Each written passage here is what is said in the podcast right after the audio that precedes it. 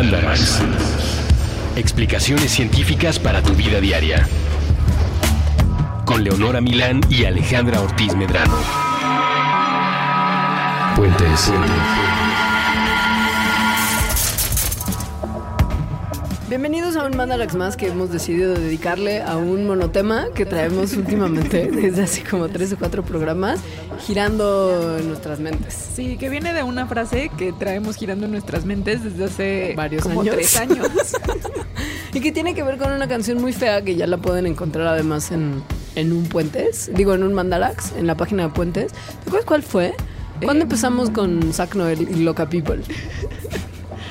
no me acuerdo. En, ¿Fue acaso Hace en Sexo en el Ocho? No, ¿Fue en Vacunas y Antivacunas? De Johnny la gente está muy loca. tal vez. Pero es que hubo uno en específico que fue Johnny, el cerebro está muy loco. Lo, lo pensamos desde el Fungi, desde la gente, en muchos momentos de, de platicarles a ustedes cosas del cuerpo humano que tienen que ver con el cerebro. Llegamos a la conclusión de que todo parte de que Johnny, el cerebro, está muy loco. Y entonces el Está pro- muy loco. Pues sí, es el programa de hoy. se- no solamente se, se está dedicado a eso, sino que se llama así. Ah, ya sé en cuál. ¿Cuál? En el de los clichés. Ah, ese estuvo muy bueno. Ah, claro, Sí. porque ahí hablamos de que el cerebro nos juega malas pasadas. O nos hace pensar cosas que no son. Ajá. Ajá. Ajá, ah, perfecto. Qué bueno que lo lograste cachar. Porque hubiera estado hoy llegando el Tu cerebro muy Johnny pensando, pero ¿en cuál Mandarax No, lo tendría que dijimos?" llegar a la página de Puentes, a la sección de Mandarax, a revisar cada uno de los programas hasta ver en cuál estaba el video de Loca People. Loca people. Loca People. es que además el nombre de la canción. Y es una gran frase. Johnny, la, gente está muy loca. En este caso, la canción habla de cómo todo el mundo está en Ibiza y de las Loqueando, islas españolas. loqueando. Pues de fiesta todo el día. Sí. All day. All night. All Y entonces le llama a su amigo Johnny y le dice, Johnny, la gente está muy loca. Y ahí explotaba. ¿No? Pues bueno, nosotros hemos usado esta frase hasta el cansancio para describir un montón de cosas que Johnny están muy Sí. locas. Yo incluso eh, utilizo Johnny como adjetivo para cuando alguien está muy Está- loco, ya está como, Johnny. "Oye, ya está, bien, Johnny. Ajá. Pero punto que yo también lo uso y creo que solamente tú y yo lo entendemos. Ojalá, ojalá más gente lo comience a usar. Así, güey, esa vieja está bien Johnny, güey. Johnny. Johnny. Oye, Johnny, bienvenidos a un Mandarax más. A todos los llamo- Johnnys del mundo. Y a los que no. Y a Sí, todos los que entienden que es Johnny. y a los que no. Yo soy Leos. Yo soy Ale. Nos encuentran en Twitter como arroba leos y arroba alita-emo. Recuerden que para identificar los comentarios que salen a raíz de cada uno de estos programas y las informaciones alrededor de emisiones nuevas, se pueden cachar con el hashtag Mandarax en Twitter. En Facebook tenemos un Una Mandarax página. lo explica todo también. Con que busquen Mandarax ya está. Y por supuesto, si quieren comentar algo en, en extenso, puede ser, pueden usar la sección de comentarios que está al final de cada uno de los programas. Nada más scrollen hasta abajo si están en la página de Puentes. Y ahí luego, luego, con su cuenta de Facebook abierta, pueden dejarnos un comentario. Que sí los leemos. Y tratamos de responder Sí, además ajá. cada uno. Sí, sí. Pero bueno, el programa de hoy se titula Johnny, el cerebro está muy loco. Pasa que mucha gente, justo que nos ha mandado comentarios, ha tenido bien pedirnos que hablemos de cosas que tienen que ver al final del día con actividad cerebral. Sí. ¿no? Los sueños, dormir. Y decidimos que para poder meternos con calmita a esos temas particulares, tendríamos que tener un mandarax en lo general del cerebro y que por supuesto no va a ser una descripción anatómica y fisiológica de su cerebro y de cómo funciona, sino que les escogimos un montón de coqueterías alrededor de ese maldito órgano del que depende todo nuestro yonismo colectivo y les vamos a contar pues algunas cosas que probablemente no sabían. Y del cual también como especie, según yo, estamos muy orgullosos. Es Es nuestro, como- es nuestro. De hecho, en el libro del cual sacamos el nombre de este programa, que es Galápagos de Kurt Vonnegut, Un librazo. un libraxo con X, porque shh, el programa pasado fue de lengo, ¿no? En ese libro todo se lo achaca el narrador omnisciente, que es Kilgore Trout. Es, en realidad uno de sus personajes sí, de otros ajá. libros, pero que es Kurt Vonnegut mismo. Todo se lo achaca a ese órgano súper crecido del cual estamos tan orgullosos los seres humanos. Y por todo nos referimos al fin del mundo. Porque de eso Bueno, va Galápagos. Sí, ajá. A un... Al fin de la des- especie humana como la conocemos. Sí. y del mundo como lo conocemos También. Que en muchos libros de Kurt Vonnegut, bueno, todos los que yo he leído trata, son muy darks. Todos tratan del fin de la humanidad como la conocemos. Y en muchos Sí. tiene que ver con, pues, con nuestro cerebro, nuestra capacidad de reaccionar, que tiene que ver con el cerebro también. Y es real que me acabo de acordar que Kilgore Trout es el padre del narrador que se le aparece para tratar de llevárselo a esa otra dimensión y que él rechaza Ajá. y por eso se queda narrando Galápagos. Esto fue una precisión literaria que no tenía que hacer, pero que son esas cosas que le vienen a uno a la mente, ¿no? Es súper buen libro, léanlo. Es mi favorito de A mí Kurt también Vonnegut. es mi favorito, aunque, ay, bueno, sí, luego hablamos.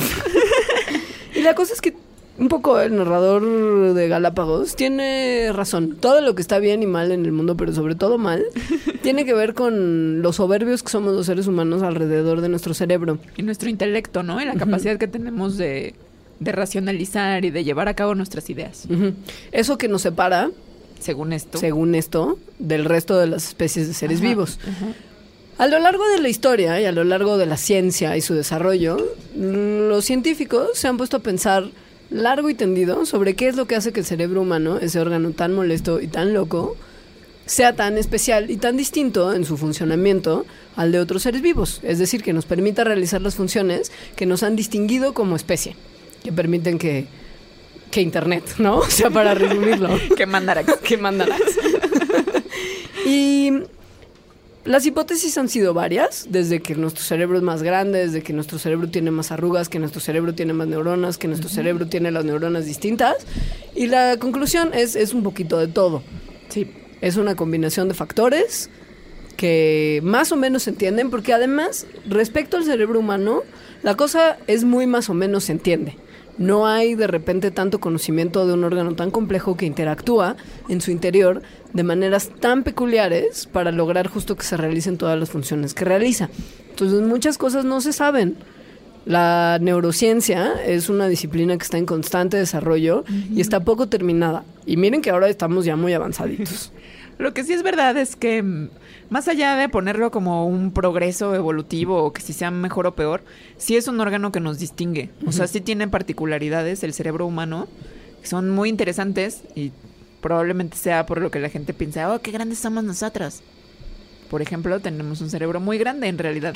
No es el más grande de todos los cerebros, ciertamente, y no es el más grande en la historia evolutiva del linaje del ser humano. Miren, para ponerlos en contexto, el cerebro promedio adulto pesa entre 1.3 y 1.4 kilos. O sea, piense usted en un kilo de tortillas y cachito. Y su consistencia es como de un tofu. Pero el tofu suave, Yo una vez toqué un cerebro de vaca. por la, Pues la- en la, la primaria, carrera. En la primaria. En la primaria, la- no sé, estábamos viendo algo del cerebro y la maestra nos llevó un cerebro de vaca que yo creo que estaba congelado antes. O sea, no Mm. creo que esa sea la textura. real. Ajá. Al examinar el contenido de nuestro cráneo, se puede ver que más o menos el 80% es cerebro, propiamente, y el resto es sangre y fluido cerebroespinal, que es en lo que está flotando cómodamente ese órgano loco. si lo licuas, el contenido de toda esa sangre y cerebro y fluido cerebroespinal no alcanza ni para llenar una botella de refresco de dos litros. Te alcanza como- como, para litro y medio, Ajá, litro, sí. 1.7 litros. O sea, no tenemos ni dos litros de cerebro en de nuestras cadera. Y cabezotas. de cadera. Esas son libras, no litros. Es distinto. Y además no es cadera. ¿Qué es? Dos libras de cadera no es cadera. Ah, es verdad. Es un misterio. Es un misterio. Como la cadenita. El cerebro consume muchísima energía. Pero así, aun cuando uno está mm, echado en la cama pensando en nada, Estás consumiendo mucha energía. O sea, si más o menos pesa en promedio esto que acaba de decir Leonora, eso es pues también más o menos como 2% del peso total del cuerpo, pero usa 20% del oxígeno en la sangre y 25% de la glucosa, o sea, del azúcar que también viene en la sangre. esto nos hace pensar Es realmente. un cuarto de la energía que consumimos. Eso es muchísimo. Y pensemos que ahorita uno no pasa de que va al tianguis que se pone afuera de la casa para comprar la comida que necesita para suministrar de energía a nuestro cerebro. Pero piensen ustedes en nuestros ancestros que no tenían la fortuna de tener pues el súper y tenían que ir realmente a correr atrás de su comida y cazarla. Y es en ese contexto en que evolucionó el cerebro de este tamaño. Que es justo lo que hace que los investigadores se pregunten, bueno, pero si consume tanta energía, ¿cuál es la ventaja de tener un órgano tan grande? Tiene que tener que ver algo de nuestro desarrollo intelectual con el tamaño del cerebro. Pues sí, pero no. O sea, más o menos. Y también tiene que ver con lo que había disponible en ese contexto en el que evolucionó, como para que pudiéramos comer tanto, tanta energía para soportar ese órgano. ¿Cómo demonios evolucionó el cerebro humano? Es un misterio. Es un misterio real porque piensen que el cerebro de nuestros antepasados no es algo que tengamos disponible para observarlo, agarrar. medirlo, pesarlo. Pues no, lo único que tenemos son algunos poquitos fósiles cuya cavidad craneana se haya mantenido lo suficientemente entera como para poder cachar cuánto medía el cerebro que estaba dentro. Y es solo eso, solo podemos saber cuánto medía y tal vez determinar si tenía algunas estructuras también por cómo está el cráneo. Pero no podemos saber otras cosas que sí sabemos de los de ahorita, como la conectividad que hay entre diferentes partes del cerebro, o estas arruguitas que tiene, en fin, muchas otras cosas. Así que todo lo que sabemos de, de la historia evolutiva del cerebro humano, Es tamaño. sí. Y lo que sabemos es que fue creciendo poco a poco, desde Australopithecus hasta llegar a las distintas Homo, pero hubo otros Homos y Homo sapiens al principio tenían el cerebro un poquito más grande de lo que lo tenemos ahora. O sea, este no es el punto cumbre del tamaño del cerebro humano. Tomen eso. Tomen eso, pero sí es la cumbre, digamos, de la evolución del pensamiento humano, pues. Sí. Más o menos, porque los antivacunas están necios de probar lo contrario. Ahorita hablamos de la relación entre el cerebro y la inteligencia, Ajá. para que no se espanten. Pero sí es una realidad que ha habido un encogimiento desde hace Sí. entre 5.000 y 10.000 años. Entiendo que la, prox es muy tremendo, pero pues justo no tenemos tampoco fósiles de todos los años de la historia del ser humano y sus, y sus papás y abuelos y tatarabuelos en la Tierra. Entonces, entre lo que tenemos, sabemos que en los últimos, entre 5.000 y 10.000 años, ha ido cambiando el cerebro humano en tamaños. Pero bueno, des- o sea, desde como que los seres humanos, bueno, el linaje de los seres humanos se separó del de los chimpancés, que son los que quedan vivos más cercanos a nosotros. eh, en comparación con ellos, por ejemplo, el cerebro humano es el doble del tamaño de lo que se esperaría para nuestro tamaño del cuerpo. Em, hubo un momento, como en la historia de este linaje humano, en que comenzó a crecer como un, como un Johnny. O sea, empezó a crecer como loco en realidad, que fue hace más o menos dos millones de años, con el primer Homo, justo. Entonces ahí como que hubo explosión, empezó a crecer el cerebro muchísimo, hasta que llegó a un Homo sapiens, en el que el cerebro medía pues como litro y medio, justo. Más o Piensen menos. en la analogía de la botella Ajá, de refresco. sí. Es muy sencillo. Además, según yo, digo, no, no creo que así lo hagan ahorita, pero en el, en el siglo XIX al menos, que hacían como estas comparaciones de cerebros, Frenología, una disciplina entera, no solamente de comparación de cerebro, sino de interpretación del Sí. tamaño y forma del cerebro para evaluar comportamiento. Pero no solo la frenología, o sea, sino sí los científicos que veían de qué tamaño tenía el cerebro diferentes personas, lo que hacían era agarrar un cráneo vacío, o sea, el cráneo hueco, Sí, sí. lo llenaban de semillas y después veían esas semillas si sí cabían en una botella de Coca-Cola o bueno, en, una, en un Claro. frasco de lo que fuera para ver su volumen. O sea, es como Amelie, pero del terror.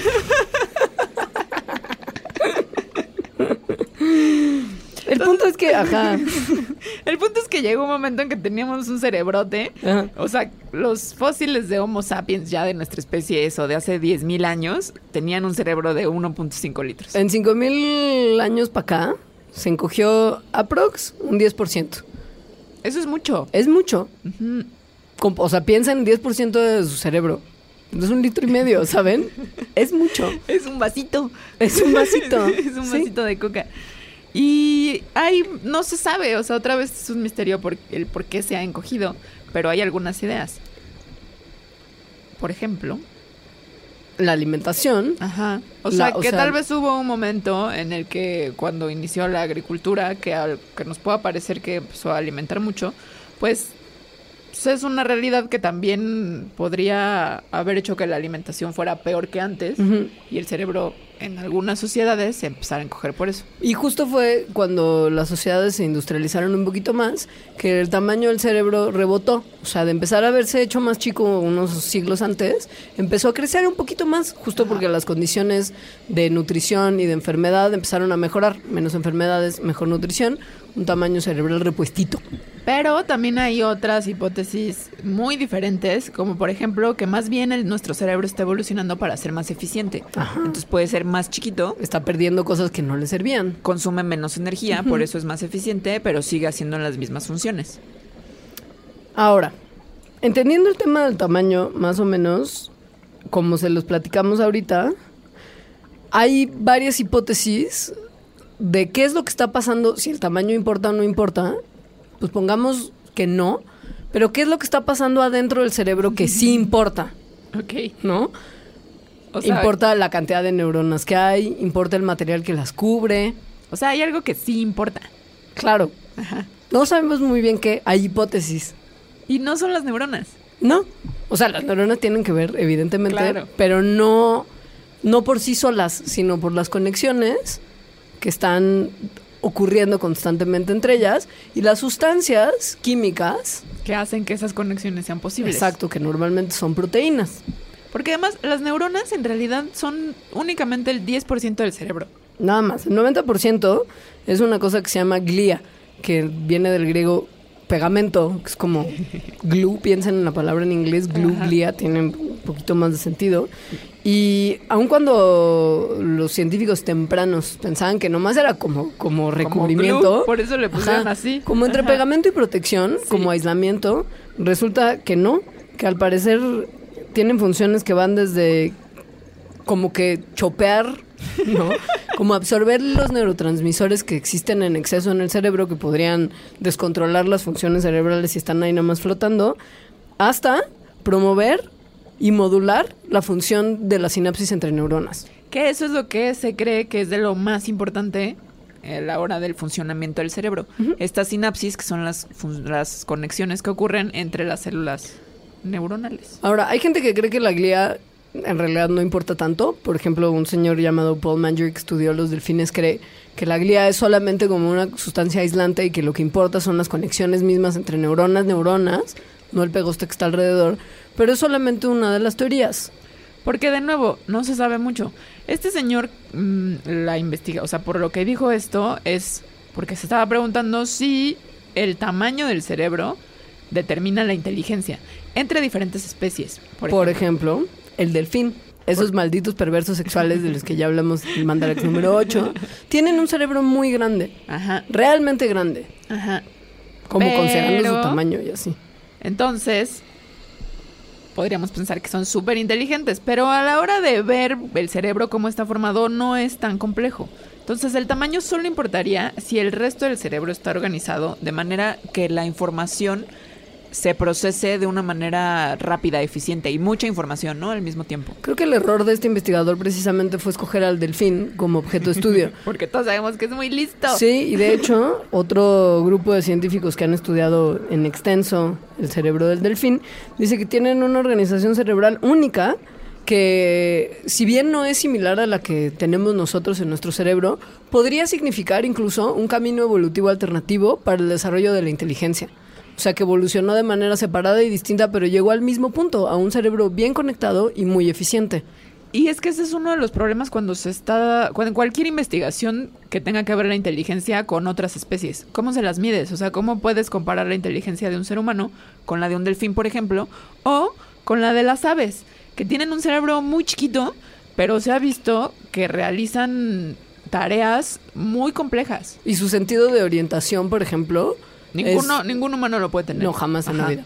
Y entonces, pues claramente lo que está pasando dentro del cerebro, no importa qué tan chico es, es lo que está definiendo estas, este potencial y estas capacidades.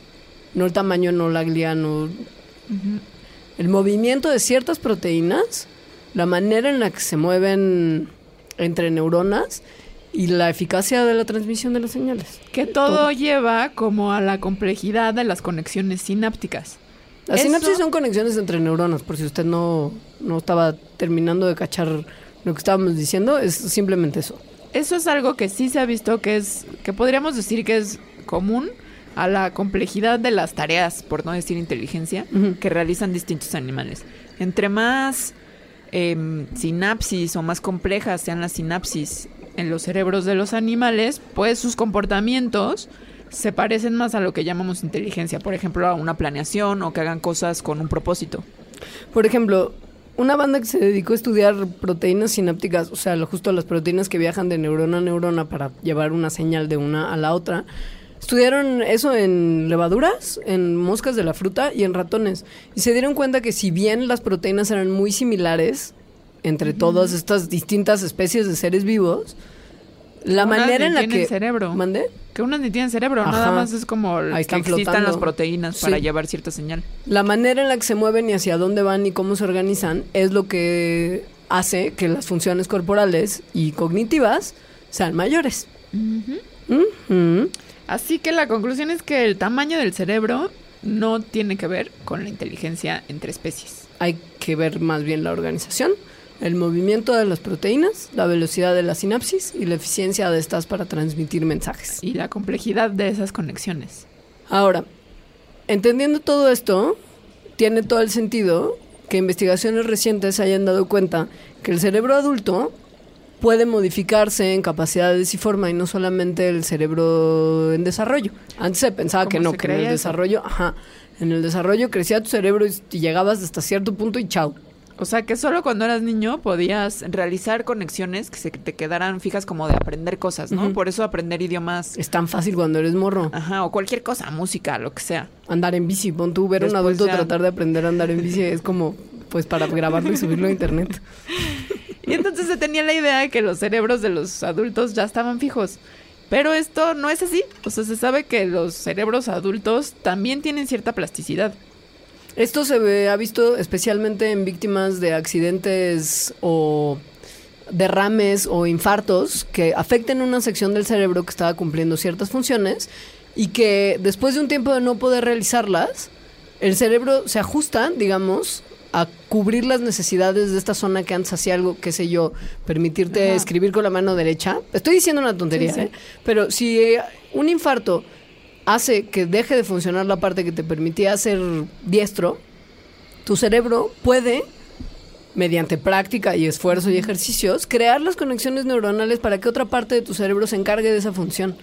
O, O sea, sea, sí hay plasticidad. Hay esperanza. Sí. Hay esperanza para todos. Sí, sí hay. y además se ha visto que prácticas como por ejemplo la de la meditación estimulan que se formen estas nuevas conexiones en el cerebro. Y el hongo, como ya lo vimos en el pasado. Ahora, de ese choro de que solamente estamos usando el 20% de nuestro cerebro, choro, chavos, eso que Lucy Choro- nos choro dijo muy que- utilizado en muchas películas. Lucy fue la última que yo vi con ese con ese choro justo y que al final que, o sea, no. No, Lucy, que Hay es una- Scarlett Johansson, Hay además. una donde sale este Wow. guapo, Bradley Cooper. Ese es Limitless. Ajá, justo sí. una de las películas que que además se toma una pastilla. Claro, te dicen que es una medicina que te desbloquea el 80% del cerebro humano que no que usamos. tienes bloqueado como, como Nintendo. como, Claro, ¿no? ajá, que como que niveles de el Nintendo. siguiente nivel. Sí. Y lo mismo pasa con Lucy, le dan una sobredosis de droga que hace que su cerebro deja tú que funcione al 100%, esta va como al 200, 300%, entonces Lucy ya puede controlar los cerebros de otras personas telepáticamente y descargar todo su conocimiento en un USB. ¿Serán drogas basadas en el hongo? Bueno, esto el punto es que es mentira. Nuestros cerebros se usan todo, Todo, todo, Todo. el cerebro lo usamos. todo el tiempo además. Sería muy raro, o sea, en realidad es muy raro pensar que no, ¿no? ¿Para qué tendríamos un órgano que utiliza tanta energía, que es tan grande, que evolutivamente nos costó muchísimo Y que nos cuesta todos los días. ajá, para usar solo el 20%? Y la realidad es que no es que la banda se, por ejemplo, la banda que de repente sufre accidentes tipo, no sé, alguien les dispara en la cabezota o, o se pegan y se les daña una parte del cerebro. Nunca has oído un médico que diga, afortunadamente la bala solamente llegó al 80% del cerebro que no se usa, así que el paciente está bien. No, Exacto. no, no. Eso no pasa. No, no pasa. Y estudios justo que se han hecho Ajá. de mapeo cerebral en distintas situaciones han mostrado que todo el cerebro está activo todo el tiempo. Ajá. O sea, no hay partes que no se usen ni partes inaccesibles, misteriosas de nuestros cerebros. tenemos que yo creo que hacer una pausita, puede ser un buen momento y les vamos a platicar como ese de otros mitos sobre el cerebro que tienen que ver, pues sí, con cosas que la ciencia ficción y, y el Hollywood y El así, imaginario. el imaginario nos hacen pensar. Entonces quédense porque ahorita regresamos.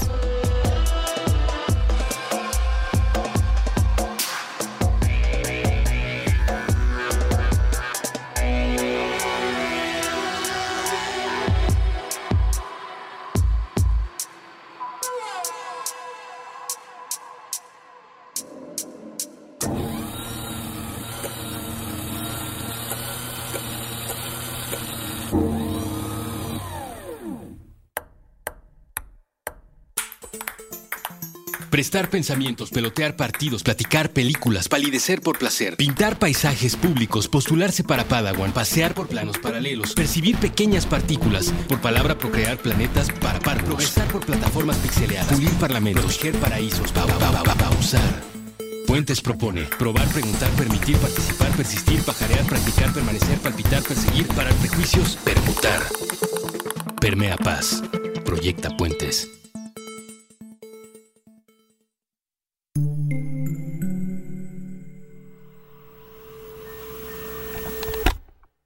Subtexto.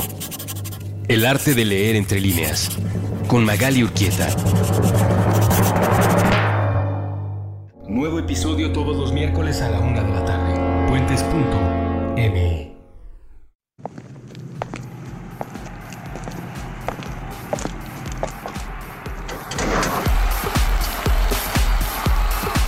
En contradicción del aislamiento. Puentes.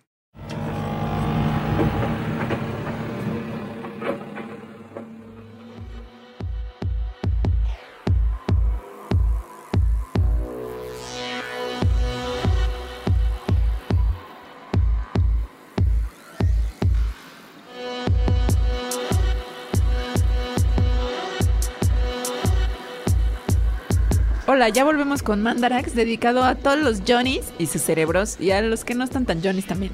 Es un programa especial sobre cosas que usted tal vez no sabía, que están pasando dentro de sus cabecitas todo el tiempo. Y un poco nuestro objetivo en esta segunda parte del programa es como lo hicimos con el tema del 80% del cerebro que no sirve para nada antes de ir al corte, limpiar de mitos comunes Sus mu- cerebros. y, ajá, y muy y muy frecuentados y muy socorridos que, que están metidos como lo dijiste antes del corte en nuestro imaginario. Sí, hay uno, yo creo que más utilizado que el que solo usamos el 20%, porque lo usan muchísimo en como test. Sí, para eso, para eso es más utilizado. El tema Hollywood nunca, Sí, nunca se ha no, clavado en Porque este- no es tan, ¿no? no es tan visualmente impactante. Ajá, sí. No puedes poner a Scarlett Johansson a demostrar que ella es más de que su lado derecho del cerebro está funcionando más que el izquierdo. O sea, no te daría un superpoder estar utilizando los dos hemisferios cerebrales al mismo tiempo. Pero sí te da mucho para test de Facebook, justo como bien lo Te da mencionas. mucho para eso. Como de qué lado del cerebro utilizas más? ¿Eres más creativo o más analítico? Uy, yo, yo, yo me acuerdo cuando estaba chica en la primaria, o sea, siempre era como, ay, mira, él es zurdo, es por eso que dibuja bien. ¿Es neta? Sí, Bueno, esto es otro tipo de mitos que tienen que ver con la surdera y que un día Pero porque utilizas el lado Claro. derecho del cerebro donde se supone que está alojada la creatividad. Es que es eso, más bien tiene Ajá. que ver con que se ha propagado como pólvora con una mechita la idea de que en el lado izquierdo del cerebro están las capacidades analíticas, matemáticas, lógicas y que en el lado derecho está lo creativo, Ajá, lo creativo, lo, lo, emocional. poético, lo inspirado. lo- Entonces, la gente que es más así, tiene el lado del cerebro más capaz que el el lado izquierdo. derecho, ajá, Ajá. sí, utilizan más ese lado. Pues no, piña tampoco. O sea, esto, chao. Todo mundo utiliza los dos lados de su cerebro y además lo importante es cómo se comunican entre diferentes partes del cerebro. No si estás. Y además, también sería raro pensar, por ejemplo, que al dibujar. Por decir que el dibujar es una actividad creativa, no estás utilizando algo analítico. O, o que al resolver un problema matemático no estás usando también tu creatividad. ¿no? O sea, también es una como un- hacer dicotomías falsas entre las diferentes actividades humanas. Que tienen un fundamento si piensas que sí, pon tú, el área que está dedicada a procesar el lenguaje y la capacidad del habla, vive en el lado izquierdo del cerebro. O sea, es Sí. real que hay ciertas cosas que Sí. están en ciertas zonas del cerebro porque ahí viven. Claro. Pero no quiere decir que solamente se use ese lado del cerebro cuando hablas. Pues no, porque tienes que utilizar otras cosas, ¿no? Como leer la cara de, la, de tu interlocutor. Ya hablaremos de eso más adelante. Pasa que un señor hace mucho tiempo que ganó un premio Nobel y todo, que se llama Roger Sperry, hizo un experimento en pacientes con epilepsia en el que cortó mediante un procedimiento quirúrgico que según yo era riesgosísimo porque fue en los 60, cortó la parte del cerebro que conecta los dos hemisferios, que se llama el cuerpo calloso. Ajá. Y al cortarlo, el lado izquierdo y el lado derecho del cerebro pierden la capacidad de comunicarse entre sí. Entonces ahí fue donde, estudiando a detalle cada uno de los hemisferios, se dieron cuenta de en qué región del cerebro habitan ciertas habilidades. Justo el tema de que cuál, dónde vive el lenguaje, dónde vive la capacidad de matemáticas, dónde vive la capacidad de dibujar bien, sí están confinados a un lado del cerebro. Pasa que no había manera de que se comunicaran entre sí, entonces en el los experimentos que hizo Sperry, pues claramente si alguien dibujaba solamente se prendía al lado del cerebro donde estaba esa aptitud, pero no fue que así normalmente ocurriera, fue que el experimento estaba diseñado para que esto pasara. No había forma de que ocurriera de otra manera, más bien. No había. porque no se estaban comunicando, No. estaban separados. Eso ya no, esa, esa conexión ya no existía. Pero bueno, él no tuvo la culpa de que esta idea No. se llevara ya al todo el imaginario extremo. y a los texts de Facebook, Mm. sino, sino eh, como que los entusiastas de la psicología y como comunicadores de este tipo de información fueron los que llevaron esa idea hacia que las personalidades y otras características humanas se determinan o están dominadas por un hemisferio del cerebro o por otro. En el caso de los experimentos que ayudaron a que este mito se desbancara, lo que se hizo fue estudiar a participantes que no tenían la, como la, conecta- Que sí la conexión tenían- entre el cerebro cortada, Que sí tenían cuerpo callazo, No, como la gente general. de muchos años y de muchos tipos y de muchos niveles socioeconómicos y de muchos tipos de actividad Y física. además ¿sí? muchos, muchos cerebros, muchas, Ajá. muchas personas. y vieron actividad en 7000 regiones cerebrales, demostrando casi contundentemente que hay el mismo tipo de tráfico, la misma cantidad de tráfico de actividad neuronal en los dos hemisferios del cerebro al mismo tiempo, en todas las situaciones. Porque además, ¿saben? O sea, piensen en, neta en el tema de que el 80% del cerebro se usa, o sea, que todo el cerebro está funcionando al mismo tiempo. Ni modo que cuando estés dibujando se apague el lado izquierdo de tu cerebro para que solo el derecho funcione. No tiene ningún sentido. Y bueno, sí, sí, sí puede ser como tú dijiste hace rato, que haya actividades en las que estés utilizando más una parte, ¿no? Y más un hemisferio, por ejemplo. Pero de ahí a que eso determine que entonces eres artista o que eres premio Nobel de Ajá. matemáticas. Bueno, no hay premio Nobel de matemáticas. premio Nobel de fisiología. Eso no, ¿no? O y sea, no hay ningún tipo de indicio de dominancia del lado izquierdo o derecho del cerebro de nadie en ningún tipo de personalidad. exacto, más bien es eso. No hay dominancia de ningún hemisferio. Por más que uno sea Hemingway o por uno que sea la familia Curie, no hay más dominancia al lado izquierdo o derecho en ningún Ajá. cerebro, en ningún tipo de personalidad. Punto ya, chao. Usa tu cerebro, Leonora. El 100% Alejandra. Así me imagino la sinapsis. Entre ellas. Toma neurotransmisor. Ahora hay un asunto, ya, ya acabamos con estos mitos. Hay un asunto que a mí se me hace bien misterioso. O bueno, muy interesante. Desde. Déjame, que- déjame adivinar desde cuándo. Desde que viste Eterno Resplandor de una mente sin recuerdos. No, desde antes, yo creo. Pero. Dime si no tiene esa película. mucho que ver. es que pero sabes. Tiene mucho que ver con eso, sí. Porque todos hemos estado en una situación dolorosa fea en la que deseamos que alguien llegue con una pistolita piu, piu, piu, piu, y elimine las partes de nuestro cerebro. Más bien, no las partes de nuestro cerebro. Elimine nuestros recuerdos. Nuestros malos recuerdos. Sí. Solo los malos, no los buenos. Y solo los que queramos, más bien, ¿no? O sea, Ajá. como a contentillo. Exacto. Ahí, pero la pregunta inicial tendría que ser, pues, ¿qué es un recuerdo? ¿Qué es una memoria? ¿Cómo demonios se guardan en el cerebro? ¿Dónde? ¿Hay como un disco duro? ¿Como una ¿Hay computadora? como unos folders? Según yo, un poquito sí. como un Rolodex. como- O sea, la memoria o los recuerdos sí se guardan en varias estructuras del cerebro, de, de manera de conexiones entre neuronas. De hecho, parte del asunto del guardado de memorias desde el nivel molecular, porque hay estudios que han visto que si una molécula falta en el cerebro se pueden perder recuerdos. El punto es que funciona desde el nivel molecular hasta estructuras completas de conexiones neuronales para ayudar a almacenar tanto nuestros recuerdos a corto plazo como los que son ya más permanentes a largo plazo. Ajá. Entonces, cuando ocurre algo que guardamos en nuestro cerebro como una memoria, pues varias neuronas actúan al mismo tiempo y esas conexiones que hacen entre ellas es como se guarda el recuerdo. Si es una memoria a corto plazo, o sea, como de cuál es mi cuarto, en dónde dejé el coche estacionado en Ajá. la plaza, en el, del- G24. claro, el número del cuarto hotel. Se te guarda como no lo ves, las neuronas actúan, se hace como conexiones entre ellas, se te guarda y pues luego puede irse. Esto ocurre en una parte del cerebro que es el lóbulo prefrontal. Ahora, la parte chida del cerebro donde se forman los recuerdos a largo plazo es otro lugar distinto del cerebro, que es el hipocampo. Pero se guardan de una manera similar. O Sí. sea, también las neuronas como que se disparan, se disparan las conexiones entre ellas. Y entonces guardan como cachitos de todas las cosas que estás viendo, por ejemplo, las personas con las que estás. Y como se hacen varios como de esos recuerdos, digamos, chiquitos, si están actuando al mismo tiempo, después el cerebro los junta, cuando recuerdas eso, dispara todos otra vez al mismo tiempo y recuerdas la fiesta en la que estabas. por Pero ejemplo. toda la fiesta, no te acuerdas de cómo olía esa fiesta o cómo estaba vestido uno de tus amigos, pero no te acuerdas de nada más. Tienes una idea general de todo lo que estaba ocurriendo en esa fiesta simultáneamente. Pero, Eso, ajá, pero tal vez si algo te dispara uno de esos recuerdos individuales, por ejemplo, una canción cuando viste a quien te gustaba. Ajá, ajá. Si escuchas después la canción, como que se conectan esas neuronas que hacen el recuerdo de la canción y eso promueve que se conecten todas las demás, que hace que te acuerdes de todo lo demás que estaba pasando Claro. en ese momento.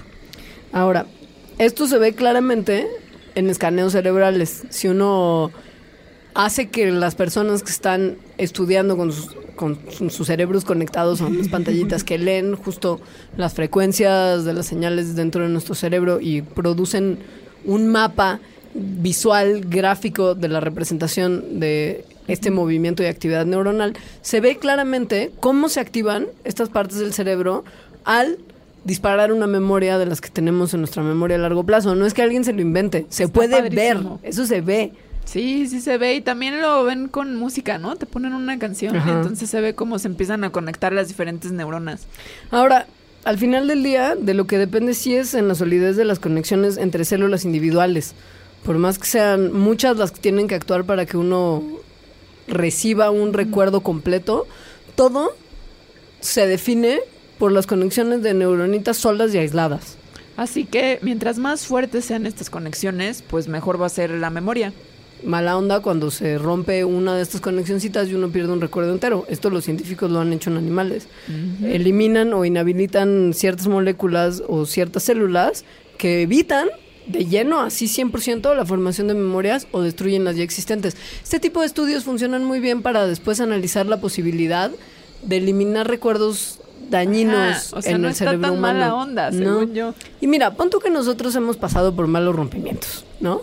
Todos. Sí. Todos. Y hemos tenido. Que viste algo feo en la calle. Ajá, hemos tenido experiencias dolorosas, pero hay gente que tiene recuerdos con los que no puede vivir, que sufre, por ejemplo, de estrés postraumático y que son cosas de, de recuerdos tan malos que no les permiten seguir adelante. Sí. Para la banda que tiene esos Y sí, solo problemas, es una cosa de recuerdo. claro, Ajá. este tipo de investigaciones que nos permiten aterrizar dónde se están formando los recuerdos y cómo nos podrían ayudar en algún momento a que esta banda pueda lidiar mejor al no tenerlas con sus memorias dañinas. Y hay una razón por la que los recuerdos dolorosos duran como que se nos quedan más pegados, ¿no? Los recordamos con más fuerza. Y es que em, viene de una hipótesis que se llama la plasticidad Evian, que dice que cuando pasa algo traumático, algo que nos duele, hay más neuronas que disparan sus impulsos y hacen las conexiones entre ellas más fuertes. Entonces, como ya explicamos, son estas conexiones las que de las que se hacen los recuerdos. Y mientras más fuertes las conexiones, más fuertes los recuerdos. Ajá. Entonces, em, pues piensan que evolutivamente esto podría ser, pues porque si estás huyendo de un tigre dientes de sable, Es, pues im- entonces es importante que lo recuerdes. es importante que recuerdes el contexto, ¿no? Igual lo que estabas oliendo porque lo oliste, ¿no? Y, y- lo que escuchaste, cuando llegó el, el, el tigre de sable. O sea, habría sido adaptativo, pero bueno, ahora eso lo que lo que pasa es que puede llevar a condiciones como esta del estrés postraumático. Ujú. Eh, y ahí viene el eterno resplandor de una mente sin recuerdos. Como saben que esto ocurre, o sea, si saben que son las conexiones las que están haciendo los recuerdos, entonces si se impide esa conexión, se podría, en teoría, Impedir el acceso a ese recuerdo. ajá, y eso ya lo hicieron con ratas. Detalle, pero, pero así Pero empiezan todos vez- los modelos de la ciencia. Tal vez tenía rata pintado el pelo de tangerine. ¿te acuerdas? Me da mucha onda leer sobre todo cosas de Johnny el cerebro está muy loco porque uno se da cuenta, especialmente con este tema, de cuán se tortura a las pobres ratitas Ay, en nombre de la ciencia. O sea, sí, Sí. las investigaciones cerebrales creo que son las que más malestar le generan a estos pobres animalitos. No, claro, porque además se escucha muy fácil como, y lo vieron en el cerebro de ratas, pero ¿cómo lo vieron? Pues la rata tenía el cerebro abierto mientras Hacía cosas. Ajá, mientras, mientras la traumaban, o sea, mientras le generaban un recuerdo doloroso. Y luego veían cómo se lo quitaban. Y luego, No, no. y luego veían, ¿no? Recuerdo doloroso, se los hacían un sonido, luego le ponían el sonido para ver si le daba igual de miedo. Ajá. Es, es tortura. Eso es tortura. Y luego además pues las matan y les cortan el cerebro y lo examinan para ver qué físicamente ocurrió. Creo que la parte menos peor es que las maten. O sea, No, imagínate. pero eso es, bueno, pues sí. O Como sea, acaba con su sufrimiento. Yo tenía, no, yo tenía una compañera que hacía su tesis con ratas y No. justo con cosas de, de como miedo y trauma y así. Las ponían eh, como en una islita porque no saben nadar o algo. O sea, hasta que se estresaran demasiado y tuvieran que echarse al agua. No. Como a suicidarse, unas cosas horribles. Alejandra. Yo no lo hice. Bueno, en cosas más bonitas, si usted no sabe qué es Eterno Resplandor de una mente sin recuerdos y le hablamos en chino los últimos 10 minutos, es una película muy bonita de Michelle Gondry, en la que Jim Carrey, en el papel serio más bonito de toda su carrera eh, como actor, tiene que borrar de su mente mediante un procedimiento novedoso A la de Titanic. a la Titanic, que es Kate Winslet, con quien tuvo una relación en momentos muy bonita, pero al final del día muy Acabó muy dolorosa. Entonces lo que hacen es borrar toda la existencia de esa persona en tu vida. Y le mandan tarjetitas a todos tus conocidos que dicen, al señor Joel Krasinski se, le, Se borró tal persona. tal persona. Entonces no se le vuelve a mencionar. Ajá, porque no vas a ver quién es y nomás lo Ajá. va, va a mal viajar. Y utilizan, en, el- en la película no se explica a, detalle. Pero sale la un-. Ajá. De un tramposillo. Ajá, maldito Ajá, miserable. maldito miserable. Bueno, vean la película. Pero el, el procedimiento, según yo más o menos sí se entiende que están viendo cosas en el cerebro como conexiones y viendo específicamente en qué conexiones sale, por ejemplo, la chava y quitándosela. O sea, como si me enseñas fotos de mi ex, ven en mi cerebro qué zonas y regiones están activando para después tss, y quemarlas para que ya no se vuelvan a activar. Eso sí es más So- o menos lo que hicieron con las ratas. Y la neta, la neta es que cuando salió este estudio, más de uno de nosotros dijimos, yes. Ya Imagínate. llegará el día. Agita el puño fuerte. hija. Hay que poner ahí nuestros recursos. En En que la máquina. Pues es que sí. Ahora, en el tema del terror y las torturas de los ratoncitos, ¿por qué no les platicamos qué hacen los gritos? Es que esto es bien interesante porque justo se acuerdan de cómo les decíamos hace unos minutos que funcionaba muy bien recordar un evento traumático para evitar que ocurra una vez más, sobre todo en el pasado evolutivo de los seres humanos, tipo cuando nos perseguían dientes de sable. Pues resulta que nuestro cerebro tiene un montón de otros detallitos, de peculiaridades, que lo hacen estar más dispuesto y más activo ajá. y más alerta para Sí. responder mejor a ciertas situaciones. Ajá. Y una de ellas es el escuchar Un grito. un grito. Pero un grito particular. Un grito, grito. Ajá. O sea, grito de, de- de Six Flags bajando el Superman, grito. Un grito O de sea, no grito "Ayúdenme, de. Dios mío. Ajá, no grito de niños fresas en el antro de. ¡Niñas, me dio el anillo! ¡Ah! No, no. Porque además sí se ha visto que a través, o sea, que en diferentes personas de diferentes culturas que hablan diferentes lenguajes re- se re- reconocen los gritos, eso como de ayuda, miedo. O sea, sí los diferencian de grito como de ¡ay, me dio el anillo! Ajá. Ajá. O sea, hay algo en nuestro cerebro que nos hace reconocer eso. Y hay algo probablemente en el sonido de los gritos que haga que nuestro cerebro reaccione distinto a ellos. Ajá. Esto se puede medir porque el sonido afortunadamente es algo que conocemos más o menos bien y hay ciertas particularidades de un sonido que lo van a distinguir de otro tipo de sonidos. ¿Y cuáles son esas? Pues fíjate, una banda bien listilla investigadora analizó a mucha gente gritando. O sea, lo pusieron a gritar, pero desde grito pelado hasta gritar frases como, oh, Dios mío, auxilio. Y analizaron el sonido produ- producido al gritar tanto son, emitiendo sonido nada más como frases y palabras completas. Lo que estaban buscando, por supuesto, era esta cualidad de sonido que las diferenciara de otros sonidos que fueran igualmente fuertes y agudos.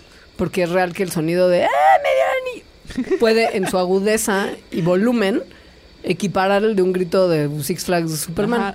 Pero hay algo en particular del grito del terror que estos investigadores querían cachar. Se dieron cuenta, además la manera en la que lo estudiaron no solamente fue poner a gente a gritar, sino ver videos de YouTube y, y películas y así para cosechar distintos tipos de gritos. Y se dieron cuenta con un nuevo método de análisis de sonido que es el rango de velocidad, pues, a la cu- en la cual cambia la intensidad de un sonido que hace que el grito de terror sea especial. O sea, sea efectivamente de terror. Es un momento en particular del sonido que le da una textura que ellos definen como rudeza, Ajá. que se puede traducir en el volumen aumentando de manera rápida y dramática. O sea, cuando gritas de terror, el volumen de tu voz sube a tal velocidad y con tanta fuerza que el grito se vuelve más, más rudo, más áspero que el grito festejativo del anillo en las niñas fresas. Y definen que es eso, o sea, que a las otras personas que te escuchan es terrorífico, porque cuando escuchan este tipo de gritos, eh, se prende, o sea, hay actividad en una parte del cerebro que es la amígdala, que procesa la respuesta al miedo. O sea, si una persona escucha un grito con esa textura de sonido, la amígdala comienza a funcionar mucho más y da miedo. Piensen que el hablar normalmente va modulando el volumen entre 4 y 5 hercios, que son ciclos por segundo de las ondas de sonido. Un grito modula su velocidad de 30 a 150 hercios, o sea, cambia muchísimo más en su, intensi- en su, en su velocidad y en su volumen, o sea, el volumen aumenta muchísimo más rápido que en una conversación normal. Los números son obvios, son muy definitivos. Y em, pues sí es uno de los primeros sonidos que hacen los seres humanos. O sea, gringo. bebé piensa en un bebé. Y también esto les ha permitido, de alguna forma, extrapolar estas investigaciones a qué activa en las mamás, por ejemplo, que tienen bebés recién nacidos, el oír a sus bebés llorar desesperadamente gritando. Ajá. O sea, también hay una especie de respuesta primitiva al grito de un bebé que le está pasando realmente mal. Probablemente tenga que ver con este mismo cambio de volumen tan repentino que activa esta señal de alarma en nuestros cerebros. Y además, según yo, no solo es de las mamás. O sea, una Cualquier persona, persona. cualquier persona que escucha a un bebé, o quien sea, ¿no? Hasta Si un gato que está haciendo Sí. como un bebé, súper mal viajantes, pasa. Ajá. ¿Te parece bien si les platicamos después de un corte de unos como joterías cerebrales que tenemos preparadas ya como para despedirnos, Me Mandarax? parece bien. Entonces quédense, ahorita regresamos.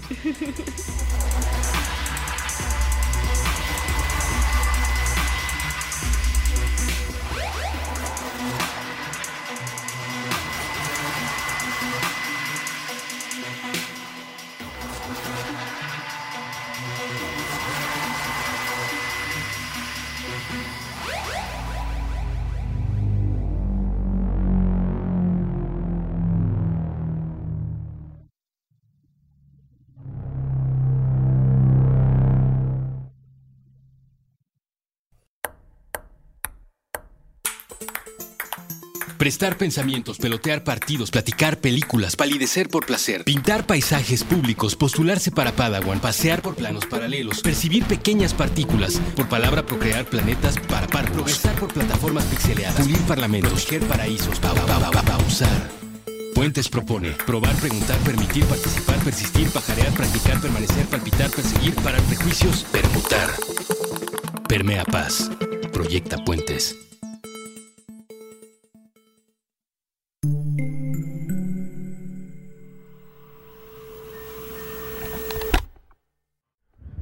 Mejor escaparate, El mejor escaparate de la cultura urbana es la calle. El cerebro. Con Jorge Zabarripa. Todos Todos los lunes nuevo episodio a la una de la tarde. Puentes.me.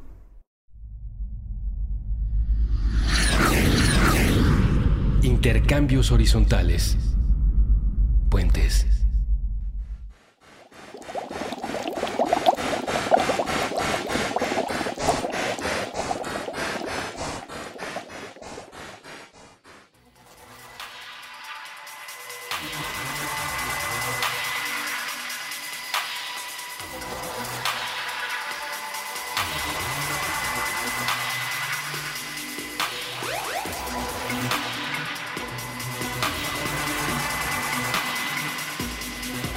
Tercera parte de este Mandarax dedicada al cerebro y sus peculiaridades tiene que ver con una de nuestras cosas favoritas, El sarcasmo. el sarcasmo.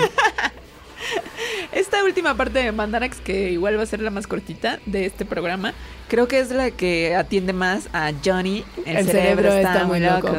Sí, la realidad es que entendiendo todo lo que les hemos platicado de los cerebros humanos, la gente ha empezado a canalizar este conocimiento a uno, investigadoras, investigaciones, perdón, que no tienen mucho sentido y fundamento y no sirven para gran cosa, y dos, aplicaciones prácticas del funcionamiento del cerebro para hacernos la vida más fácil. Y entonces es aprovechar que Johnny el cerebro está muy loco para nuestro beneficio. Una que no sé si nos puede hacer la vida más fácil o más difícil es la capacidad de sarcasmo. No, no tanto de ser sarcástico, que eso es más que una capacidad, es un arte. Es un don. es, es- es una forma de vida. sino de cachar el sarcasmo. Sí, hay gente que neta no entiende. Ajá. No entiende el sarcasmo y creen que todo es muy en serio. Es como, Sí. ¿no me estás viendo? ¿No me estás oyendo? ¡Ay, por favor! O sea, Pero bueno, hay gente que no tiene el sarcasmo porque ah, le pasó no algo. puede. Le pasó algo en el cerebro. Y es en estas personas en las que se ha estudiado entonces qué parte de nuestro cerebro, cómo es que nuestro cerebro le hace para interpretar eso tan peculiar que es el sarcasmo. Porque estás diciendo una frase que de manera literal quiere decir algo, pero que en realidad por otras cosas como la manera en que lo dices, tu expresión corporal, la cara que estás haciendo, qué tanto espacio le das entre tus palabras, quiere decir la otra cosa de lo literal. Como por ejemplo, no es lo mismo decir, Alita, qué bien te queda tu playera. Mm, Alita, te queda bien una playerita, ¿eh? Mm. ¿No? Ay, Leonora, me caes tan bien. Hasta me cambió la cara. Me Es que ustedes no lo vieron, bien. pero hasta me cambió la cara. Y sí le queda muy bonita la playera. Es la playera de las montañitas y ondas de Joy Division. Además yo la hice. ¿Cómo? ¿La tejiste con tus pensamientos? La tejí con mis pensamientos. Eso se... Es que sí podría... No, ya, chale. Bueno, la cosa es que hay mucha diferencia entre decirle a Alita que su playera está bonita de una manera no sarcástica a una manera sarcástica. y es la misma frase literal. Literal. Ajá. Hay gente cuyo hemisferio derecho, ya desmitificando el tema de los hemisferios, pero entendiendo que sí hay cosas que viven en un lado del cerebro y no en el otro, investigadores checaron a 24 personas que tenían lastimado una partecita del hemisferio derecho que se llama el estrato sagital derecho. Porque Y- habían tenido infartos cerebrales, que se muere una partecita del tejido y que se había quedado afectada esa sección de su cerebro en particular nada más. Además, se me hace muy chistoso pensar cómo habrán reclutado a estas 24 personas. O sea, como un anuncio en el periódico de su marido no entiende el sarcasmo. Tráigalo. Ajá. O a lo mejor Porque si era así, o sea, sí estaban buscando personas, yo creo, Sí. que, o sea, que hubieran tenido algo particular, o sea, una lesión. incidente. Ajá, un incidente. Pero que la, o sea, el efecto, o lo que Claro, pudieran ver es que no entendieran el sarcasmo. Ajá. Sí. Entonces se dieron cuenta que lo que tenían en común es que había habido una parte del cerebro que estaba dañada, que es justo el estrato sagital derecho. Y esta banda que, que no le funciona ese cachito del cerebro, no cacha. O sea, no entiende y creen fielmente y literalmente cada una de las palabras que se les dicen porque no tienen la capacidad de reconocer las sutilezas en el tono, el cambio en la mirada. La expresión facial. Pero esto se hizo además en la Universidad Johns, o sea, Johns Hopkins, que es uno de los institutos de salud más importantes del mundo. Esto fue una investigación seria. Y entonces luego la manera en que, digo, les hicieron scans del cerebro, etcétera, pero, pero la prueba como tal era decirles frases no sarcásticas y sarcásticas Y a ver si cómo, cómo reaccionaban en ambas. comparación con personas que no habían tenido ningún incidente en el cerebro. Entonces también me imagino esta investigación muy chistosa. O sea, como de, Oye, Juan, te ves tan bien. Juan, te ves bien, ¿eh? Ay, gracias. Mm, ajá. Y, güey, la verdad es que por más que tratan de justificar los resultados de este experimento con como inven- inventándoles una reacción, una- un uso práctico, a mí me parece que solamente fue un investigador que tenía dinero y tiempo libre y quiso ver dónde funcionaba el sarcasmo, o sea, en qué parte vivía. Porque lo que dicen es que el entender que esta parte del cerebro es la que permite responder al sarcasmo, puede hacerle la vida más fácil a la gente que lo tiene lastimado y que por lo mismo no lo cacha para que sus familiares no sean sarcásticos con ellos, es la justificación más, me- más mala de Porque una además también lo que están diciendo es, bueno, los resultados de esto pueden ayudar a los, o sea, ni siquiera a las personas. Como esta persona ya no entiende sarcasmo y pues ya se va a quedar así. Es para que pues, no lo modo. maltrate su O sea, familia, o ¿sabes? para que la familia no se desespere, o sea, para que la familia vaya a, a como clasecitas, a terapias, para evitar ser sarcásticos y evitar malos entendidos. Porque es un problema real de comunicación, cierto. Pero también la gente que tiene dañado este puntito del cerebro en particular no es mucha. O sea, no es, no es que esta investigación vaya a meritar nunca un Nobel porque cambiaron la manera en la que toda la gente que padece, qué sé yo, Alzheimer pueda tener una mejor vida. No, Bueno, no, ni ahí. O Bueno, sea, ayuda a entender mejor la estructura del cerebro. Y son justo estas investigaciones las que después derivan en ciertas coqueterías que se pueden hacer con, con la función cerebral. Con nuestros Janis. No, o sea, si la gente hiciera puras investigaciones bien serias, bien clavadas y que atendieran problemas reales de salud a nivel población mundial, no habría tanta diversión en el desarrollo de la ciencia. Por ejemplo, no se habría hecho probablemente la bufanda neuronal. La bufanda neuronal está padrísima. Hay, hay una máquina que inventó una parejita de artistas junto con un investigador en neurociencias de Barcelona que se llama Knitic. O sea, la máquina se llama Knitic, que es como de tejer en inglés, que es knit, y Kinetic, que seguro es de movimiento. Entonces hicieron como un ahí como jueguito de palabras y se llama Knitic. Ahora, Knitic permite el desarrollo de una técnica en particular de tejido que se llama el neurotejido. El Neuroknitting. que es que conectan a una, A la máquina de una tejer, máquina a Knitic, ¿listo? A- al, al registro de las ondas cerebrales el electroencefalograma, Ajá, sí. como se llama en realidad. de una persona mientras esa persona eh, está escuchando, en este caso particular, eh, las variaciones de Goldenberg de Bach. Pero digo, podría estar escuchando, Cualquier cosa, Ajá. metal. ajá, a Ajá. ver cómo sale la A bufanda. ver cómo sale la bufanda. Pasa que el, el- el electroencefalograma registra también justo las sutilezas de la reacción de nuestro cuerpo a la música. Desde las partes más tranquilitas y más relajantes de la música hasta las más emocionantes. Por eso agarrar una composición de música clásica está bien, porque son horas y sí cambia mucho la intensidad probablemente de distintas partes de Y la sí, obra. ajá, sí, justo despierta eh, partes del cerebro que se tratan, o sea, que atienden a la relajación, a elementos cognitivos. Y entonces, este electroencefalograma se teje en una bonita bufanda a dos colores A dos colores. que la está parte es como una especie de cebra. Lo vamos a poner en la bitácora para que la chequen. Pero sí me imaginé como una, como un animal print, pero Ajá, como, sí. como con más líneas, porque es como color blanco y negro, justo, en el que el negro son las ondas de actividad cerebral tejiditas en la bufanda. O sea, están ahí como más o menos tus emociones, tus respuestas emotivas a esa canción. Yo vi pon tú a una banda que se hizo unos anillos de compromiso que estaban muy tremendos. Ay, qué cursi. Que no, escucha esto. Era. registraron en el metal el sonido de sus voces diciendo te amo. No, diciendo I do. Que es como decía aceptó cuando se casaban. Entonces los dos fueron a un estudio de grabación y dijeron sí, acepto. Y entonces la onda que se registra en un aparato de edición de sonido cuando uno dice cualquier cosa, la imprimieron, en- o sea, la tallaron en el vidrio, como que, perdón, en el vidrio, en Ajá, el el metal de metal. los anillos, y tallaron la ondita, entonces sus anillos de compromiso los tienen a ellos diciendo, sí, acepto. ¿A dónde vamos a parar? Pues a nada, pero es que esto sí no sirve para nada, pero Johnny, el cerebro sí se puede usar para cosas que nos van a hacer la vida más fácil. O super cursi. Como en. O sea, esto No, de no, los en este anillos, caso es o sea, cursi. Lo de la bufanda Oh está padre God. porque además están bonitas. Sí. Pero pon tú. La otra cosa de las que, que les queríamos presumir que se puede hacer con las ondas cerebrales, esto sí está padre, se los contamos en dos minutitos. Resulta que hay científicos que crearon un software que se conecta a tus ondas cerebrales y transcribe cualquier cosa que estás pensando en texto. Eso está increíble. Increíble, eso sí está chido, ¿no? La y todavía medio lo están haciendo. Lo que hace es, según yo, está como más o menos replicando la manera en que nuestro propio cuerpo, de forma natural, eh, pien- cuando piensas en una, o sea, como nuestro cuerpo aprende a escribir. Porque lo que hacen es conectar a las ondas cerebrales y entonces pedirle a la gente que piense en una letra, ¿no? En la A. Y entonces después hace que la máquina escriba la A y entonces la máquina así va aprendiendo cómo cuando piensas en una letra y además la vocalizas, eso se puede traducir en una cosa que esté escrita.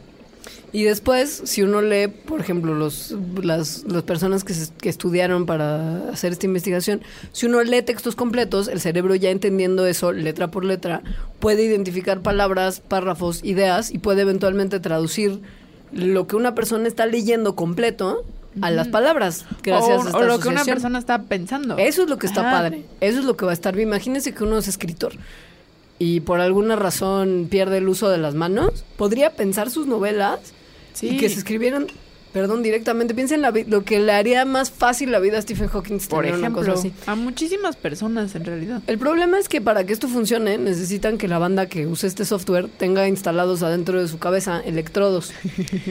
Hay gente que los tiene, sobre todo para tratar casos graves de epilepsia. Al incorporar ciertos electrodos y estimular reacciones eléctricas dentro del cerebro, se pueden contrarrestar las que generan ataques epilépticos. Entonces hay algún cierto número de banda que ya va por la vida con electrodos en su cerebro. Fue a esta gente precisamente porque es muy fácil de conectarlos al para- software. ajá. Claro. Ajá. Pero entonces para usarlo tendrías que tú tener también electrodos en el cerebro en este momento de la tecnología. Habría que evaluar para que la tecnología funcionara si el impedimento que tienes que necesita que uses ese software para traducir tus pensamientos a texto es más terrible que las consecuencias que podría tener una intervención quirúrgica cerebral para, Para instalarte los malditos electrodos. Pero O bueno, sea, ahí está el eres futuro, como chavos. cyborg. Ajá. Pero pues sí, ahí está el futuro, ¿eh? Ahí viene. En sus anillos Poco de poco. compromiso cursis, Uy. pero también en esos electrodos padrísimos. Pinterest. Lo encontraste en Pinterest. No, yo no tengo Pinterest. Ay, no veo imagínate Pinterest. buscar en Pinterest eh, engagement ring. En Etsy, ¿no? eh, Así ya de... ne- neurology. No, ya. A ver, qué, a ver qué te da. Es que la gente entiende, encuentra cosas en internet bien raras, de verdad. No sé. Bueno, pues Johnny, ya se nos acabó el programa. Bueno, Ni estuvo tan loco lo que hablamos del cerebro, tal vez. no estuvo tan loco, pero, Pero, es el que cerebro esto está es- muy loco. Claro, esta es justo la puerta a más cosas más, más Sí, clavadas. Como que cuando vendrán. hablemos del sueño. Eso es una parte muy tremenda. Del cerebro y de la vida. Sí, sí. Bueno, Por lo pues, pronto ya. Dejen los comentarios, ¿no? Sí, ahí en Puentes o en nuestras redes sociales, que la mía es arroba alita-emo. También es arroba leos, el Facebook de este programa, donde además, si de repente se les dificulta encontrar los primeros programas en la página de Puentes, porque están ahí, pero cuesta más trabajo de repente cacharlos, tenemos un Facebook que es Mandarax, lo explica todo, donde están desde el 1 Todos. hasta el 13, que fue el anterior, y bueno, estará ya el Y hoy. 14 que, es- que están escuchando hoy, en links muy fáciles, o sea, de muy fácil acceso, con un clic y están prácticamente en el programa. Sí, Entonces, y ahí también nos pueden like. mandar comentarios. También, además. sí, los contestamos todos, estamos muy pendientes de nuestras redes. Bueno, Que tengan pues cuiden su semana. cerebro. Sí, por favor. Y úsenlo también. Y así. Adiós. Adiós.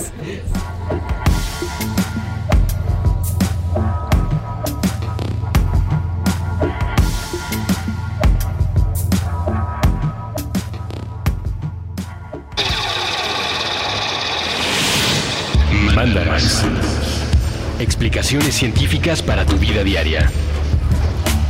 Con Leonora Milán y Alejandra Ortiz Medrano.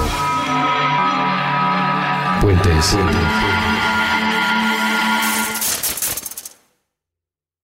Top Expansión Tecnología. Gadgets. Lanzamientos, reportajes y el negocio de las tecnológicas. En 10 años, el metaverso aportará 5% al PIB de Latinoamérica. Internet ha representado muchos cambios para el mundo y la religión no se ha escapado de ello. Los mexicanos cada vez tenemos casas más tecnológicas. Todo en menos de 5 minutos. Top Expansión Tecnología. Xbox tiene una nueva multa. Adam Mosseri, director de Instagram. Top Expansión Tecnología. De lunes a viernes a partir de las 6 de la mañana. Lucky Land Casino asking people what's the weirdest place you've gotten lucky? Lucky? In line at the deli, I guess? Aha, in my dentist's office. More than once, actually. Do I have to say? Yes, you do. In the car before my kids' PTA meeting. Really? Yes. Excuse me, what's the weirdest place you've gotten lucky? I never win and tell. Well, there you have it. You can get lucky anywhere playing at LuckyLandSlots.com. Play for free right now. Are you feeling lucky? No purchase necessary. Void where prohibited by law. 18 plus. Terms and conditions apply. See website for details.